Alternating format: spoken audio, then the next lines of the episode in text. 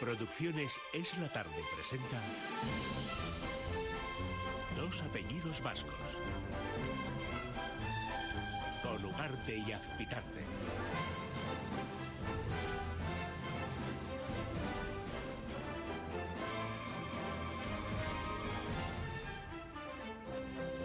Ay, ay, ay. Ay, ¿dónde están los 1800 millones de euros? y los de enchufados a dedos. Bueno, eh, escándalo. Carmen Tomás, buenas Muy tardes. 1800. Azpitarte, Hola, ¿qué tal, Dieter? Buenas tardes. que saludo primero a la cuota andaluza, a la que le Correcto. tengo que dar dos de GastroPlus con estas Sí, noticias. correcto. Jaime Ugarte, buenas tardes. 1800 millones es dinero hasta en Bilbao.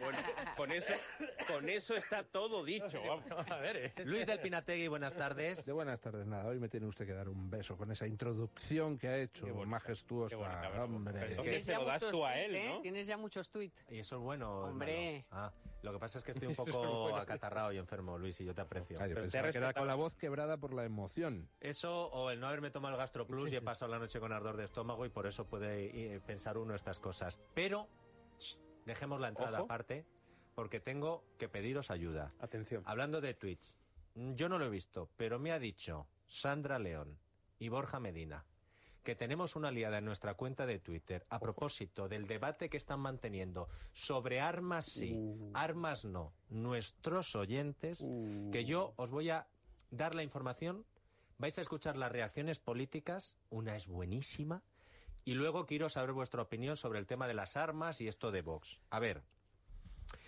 Ayer, bueno, precisamente ayer estábamos hablando en este programa lo de ese policía local, Casimir- Casimiro Villegas, que está en casa, le entran cinco tipos, les dispara después de una pelea brutal, eh, eh, la mujer también está allí, les dispara y eh, el juicio ha empezado y para él piden 20 años y para los asaltantes como mucho 5. Bueno, pues no sé si por esta cuestión o porque como la web se llama armas.es, el tema iba a salir igual, le preguntan a Bascal por estas cuestiones. Y os quiero leer un par de textuales de Santiago Abascal en la respuesta.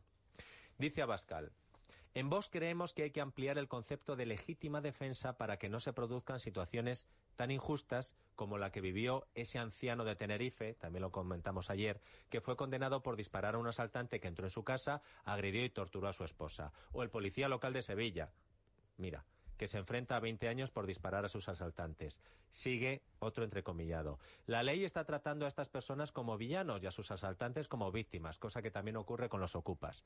A nosotros nos parece dramático. Hace una falta, un, falta un cambio radical urgente de la ley, no solo para que los españoles sin antecedentes y en pleno uso de sus facultades mentales puedan disponer de un arma en su casa, sino para que puedan usarla en situaciones de amenaza real para su vida sin tener que enfrentarse a un infierno judicial, a penas de cárcel o incluso indemnizaciones a los familiares de los delincuentes que les asaltaron. Para el consenso progre, todos los españoles somos asesinos en potencia, violadores en potencia, agresores en potencia, que debemos ser reeducados y casi encerrados de por vida. Pero cuando aparece un asesino o un violador de verdad, entonces todo es buenismo, derechos humanos y reinserción. Nuestra concepción de la delincuencia es totalmente opuesta. Los españoles honrados, todo el derecho a defenderse, y los criminales y delincuentes eh, tienen derecho a recibir visitas en la cárcel. Y sobre las armas no letales. Abro comillas otra vez no hemos detallado hasta el extremo no hemos detallado hasta el extremo reglamentario. Escucharemos a los profesionales y expertos y sobre todo a la gente de la calle cuando haya que hacerlo. Estas declaraciones en la web armas.es ha provocado pues que casi sea uno de los temas políticos del día. Por ejemplo, la amiga de este programa Isabel Celaá, ¿qué ha dicho? Esto que nos dice Abascal es un retroceso eh, y además es imitar lo peor que tienen otros países. Jamás eh, hemos tenido eh, armas, salvo armar al pueblo así, salvo en épocas horribles del pasado como fue la guerra civil. Ve- Borja Semper en el partido del Partido Popular ha tirado de ironía en Twitter y ha dicho, ha escrito, ya era hora de que pudiéramos dispararnos con tranquilidad. Eh, Tony Roldán de Ciudadanos, ¿te ha hecho gracia Delfino o qué? Bueno, ¿Ves? Borja, Borja Semper eh, jamás desperdicia una, una oportunidad para estarse callado. un segundo, entraremos. Correcto. Tengo a Tony Roldán de Ciudadanos, ¿qué ha dicho Tony Roldán? Bueno, pues parece que la última ocurrencia del día de Vox es eh, legalizar las armas de fuego. Eh, yo creo que en España tenemos suficientes problemas ya.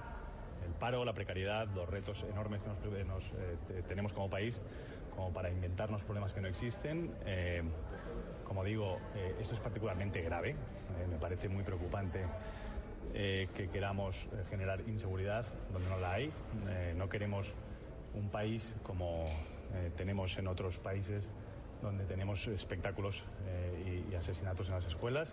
Y Albert Rivera de Ciudadanos también ha escrito en Twitter, yo no quiero un país con tiroteos en los colegios ni locos con pistola. Yo sí apoyo y confío en nuestra Guardia Civil y Policía que hacen un gran trabajo garantizando la libertad y seguridad de todos. Más medios y recursos policiales y menos ocurrencias. Desde Podemos, la que ha respondido en Twitter también ha sido Gloria Lizo, que ha escrito, no es necesario que las y los españoles tengan armas es necesario que élites privilegiadas dejen de saquear impunemente este país y que personas que han... Por favor, aguantad un poco. No podemos. Así no se puede. No, unidas podemos, no podemos. Fichaje para el 155 ya. No podemos Unidas no podemos. No podemos. Venga, a Glo- ficho a Gloria Lizo y a Borja Semper Correcto, para dos apellidos Sería una gran ter- sería una gran 155. tertulia eso. Bueno, y ha seguido diciendo cosas así. Hay un problema... Y que devuelva el dinero a la banca. Sí, no, de hecho, bueno... Exactamente. Que nos- ¿A que sí? Y que No, que no personas, lo he oído, pero- y que personas que han cobrado 82.000 euros en chiringuitos públicos puestos a dedo no tengan acceso a las instituciones. ¿Y de las armas qué? Ah, Oh, es que, es que en esto yo creo que no quieren entrar mucho. Claro. ¿Por qué? Porque Pablo Iglesias dijo esto. Hoy en este monólogo voy a reivindicar el derecho de todos los ciudadanos americanos. Algunos piensan que este derecho es un anacronismo que explica que adolescentes pajilleros y frustrados provoquen una matanza en su colegio porque se sienten marginados o porque las cheerleaders no les hacen caso. O que un padre de familia, blanco, anglosajón, protestante y gordo por comer crema de cacahuete, dispare desde la ventana de su casa a un negro de condición humilde porque está penetrando en su propiedad.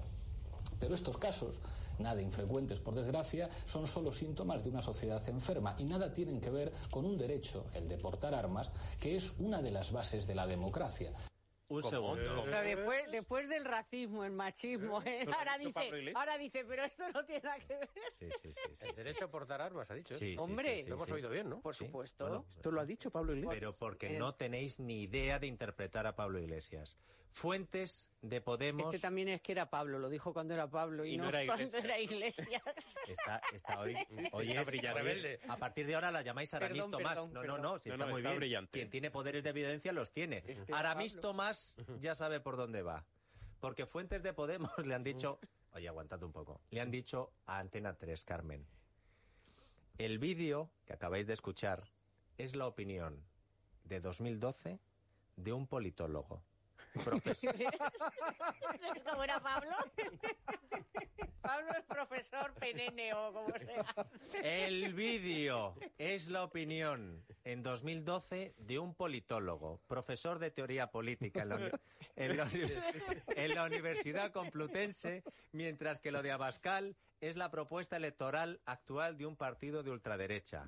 Iglesias jamás propuso que en España hubiera venta libre de armas. No, no, No, propuso en que todo hubiera el un mundo. No, en todo el mundo. Lo propuso para todo el, en el mundo entero porque es la democracia. Es la base de la democracia. Claro. Podemos lleva cuatro años en las instituciones y nunca ha propuesto que en España la gente pueda llevar armas.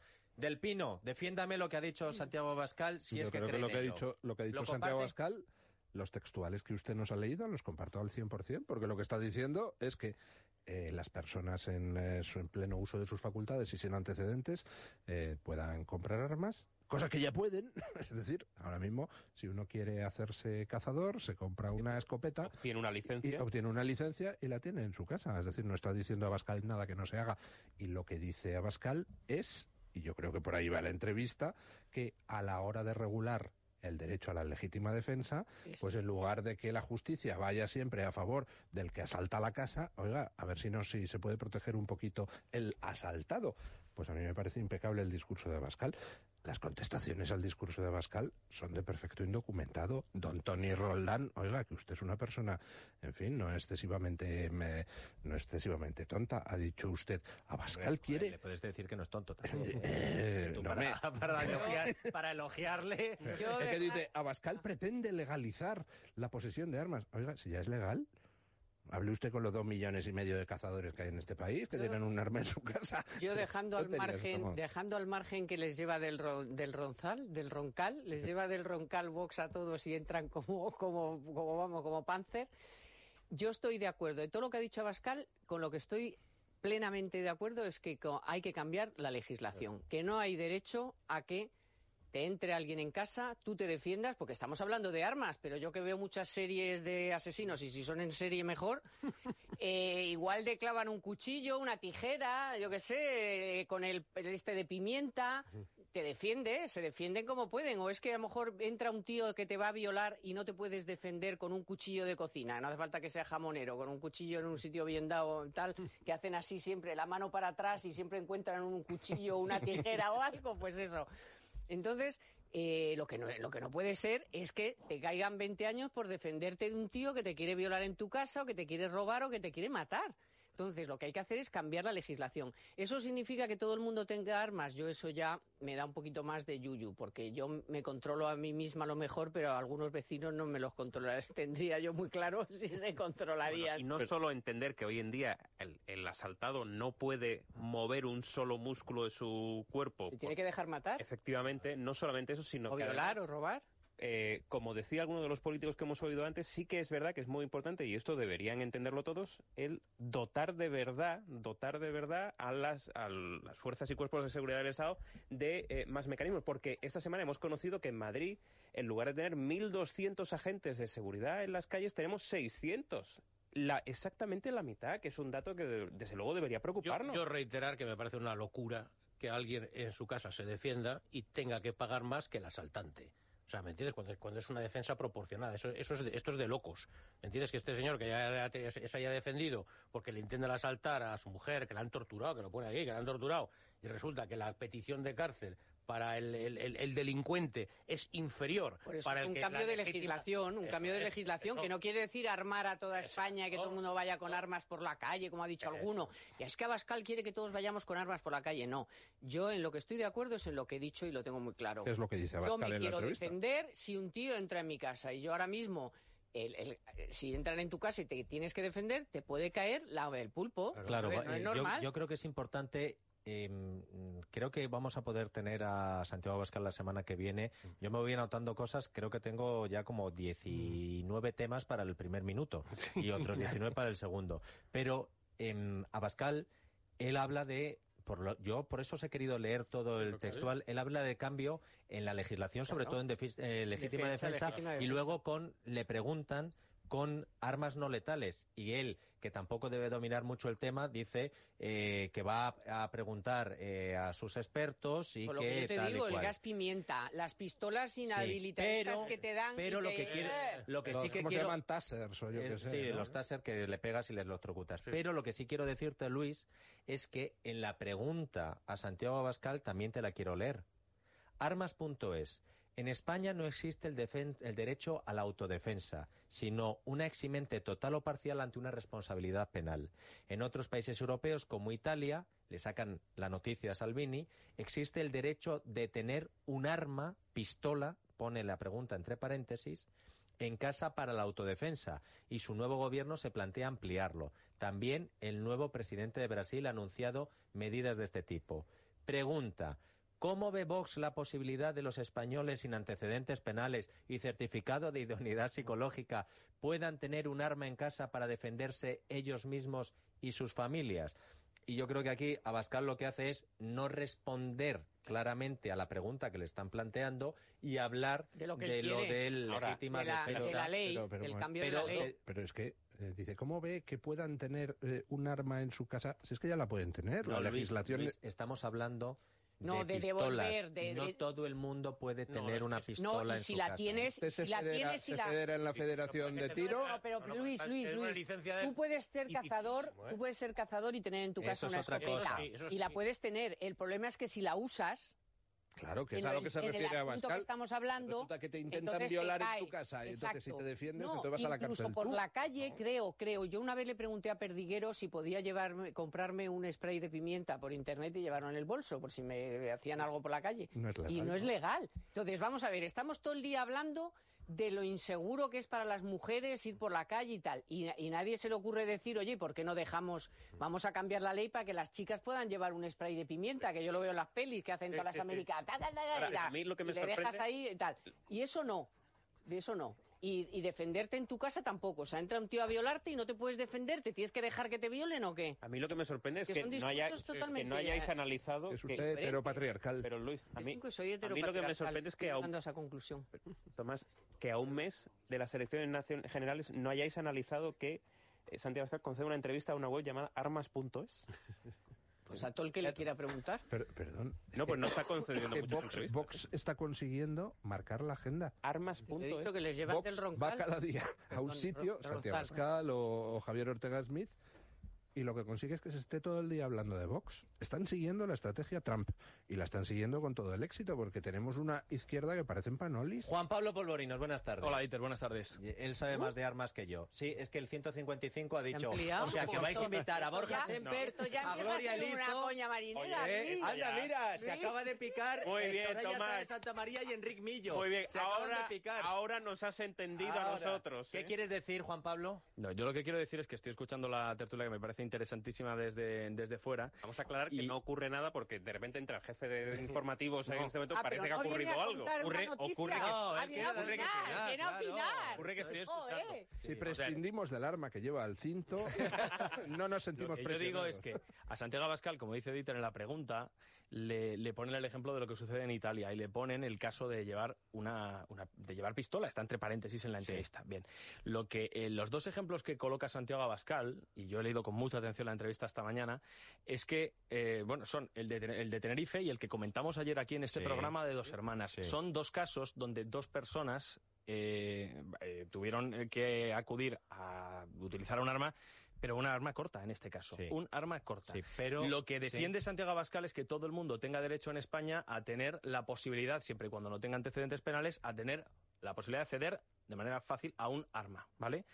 Pero eso sucede en España si tú no tienes antecedentes penales y quieres ejercer la caza, por ejemplo, lo está diciendo Luis del Pino, Sí. y tú quieres pues, cazar, ¿Qué quieres decir, O ir a disparar, o lo ir a que quiero, disparar a lo que un- quiero es a mí me parece particularmente, a mí me parece particularmente eh, peligroso que toda la gente, cuando yo creo que lo que se puede acometer es un cambio en el Código Penal, que toda la gente tenga acceso a un arma corta en sus casas, porque a mí eso particularmente Ahora mismo todo el no mundo me puede parece una acceder- solución. ¿Todo el mundo puede acceder ahora mismo a una pistola? ¿Qué va? ¿Perdón? Eh, no te dan una, una licencia, vamos. ¿De Eh, pistola? Una, una licencia de pistola es dificilísimo, es extremadamente complicado conseguirla en Por España. O tienes un problema con ¿Crees el- que le debo preguntar si puedo entrevistar a Abascal si él quiere que todo el mundo pueda acceder a una licencia de Por pistolas? supuesto que me ¿Esa es la gustaría que lo pregunta? hiciera, sí señor. Vale. Me gustaría. Y, la y- cederemos. y lo, del, eh, lo del gas pimienta, por favor. Y para mí, también. en mi- de mi, Es- sí, quédate que yo ahí. quiero llevar un... Y el 156. Correcto, a partir del 156. Juan Pablo Polvorinos, pero ¿te solo interesa de la vez en caza? cuando, solo Sí, me interesa mucho la Le caza. preguntan a Santiago Abascal por la caza, pero no es Santiago Abascal el que va a marcar la agenda de la caza en este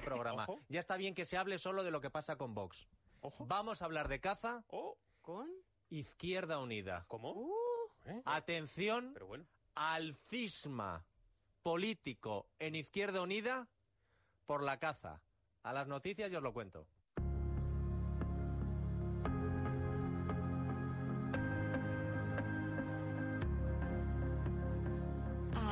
Los hombres que nos apoyan y a diario nos profesan todo su amor. Así que un besote al hombre de mi vida, Alejandro. Mi marido porque estuvo conmigo con 25 años cuando prácticamente me quedé ciega. Me acompañaba por todo hasta que recuperé algo de visión y a día de hoy, que aún lo necesito, me sigue ayudando todos los días en todo, con paciencia y con cariño. Y luego a mi hijo, que me devolvió la vida, las ganas de vivir. Hay tres hombres fundamentales en mi vida, entre otros muchos, pero los más, los más, los más son mi padre Luis, mi marido Joaquín y mi hijo Ángel, y los adoro. Yo conocí a mi marido con 16 años, me casé con 18 y hacemos 49 años de estar casados, muy felices y siempre me ha respetado y nos queremos mucho. Dar las gracias a mi destino, a la vida, que me ha puesto en mi camino personas tan maravillosas como mi padre, mi hermano, ese que perdí con 24 años, mi marido y tantos hombres buenos con los que he tropezado y que me han ayudado. Mi abuelo, que fue un hombre que se ocupaba de sus hijos, que sabía cocinar, que limpiaba, que le contaba cuentos a sus hijos antes de que se fueran a dormir y que me los contaba a mí. Un hombre espectacular, una pena que ya no esté con nosotros y un beso para todos los hombres que, como mi abuelo, pues se han ocupado de, pues como, como haría cualquier hombre, de su familia. Creo que hombres maravillosos y horribles y mujeres maravillosas y horribles. Mi marido es el príncipe feliz de Oscar Wilde, es el sumo de la generosidad y a la vez pues le mataría todos los días. Mi padre, un hombre cariñoso, luchador, al que todo le parecía mucho para él y poco para su familia. Mi padre, que sin hablar nunca de feminismo tuvo muy claro siempre el papel de la mujer y que me apoyó en todos los momentos de mi vida y en la actualidad pues es la otra persona importante, el otro hombre en mi vida importante es mi hijo que está siguiendo los pasos de, de su abuelo. Es la tarde de Dieter, con Dieter Brandau. Es radio.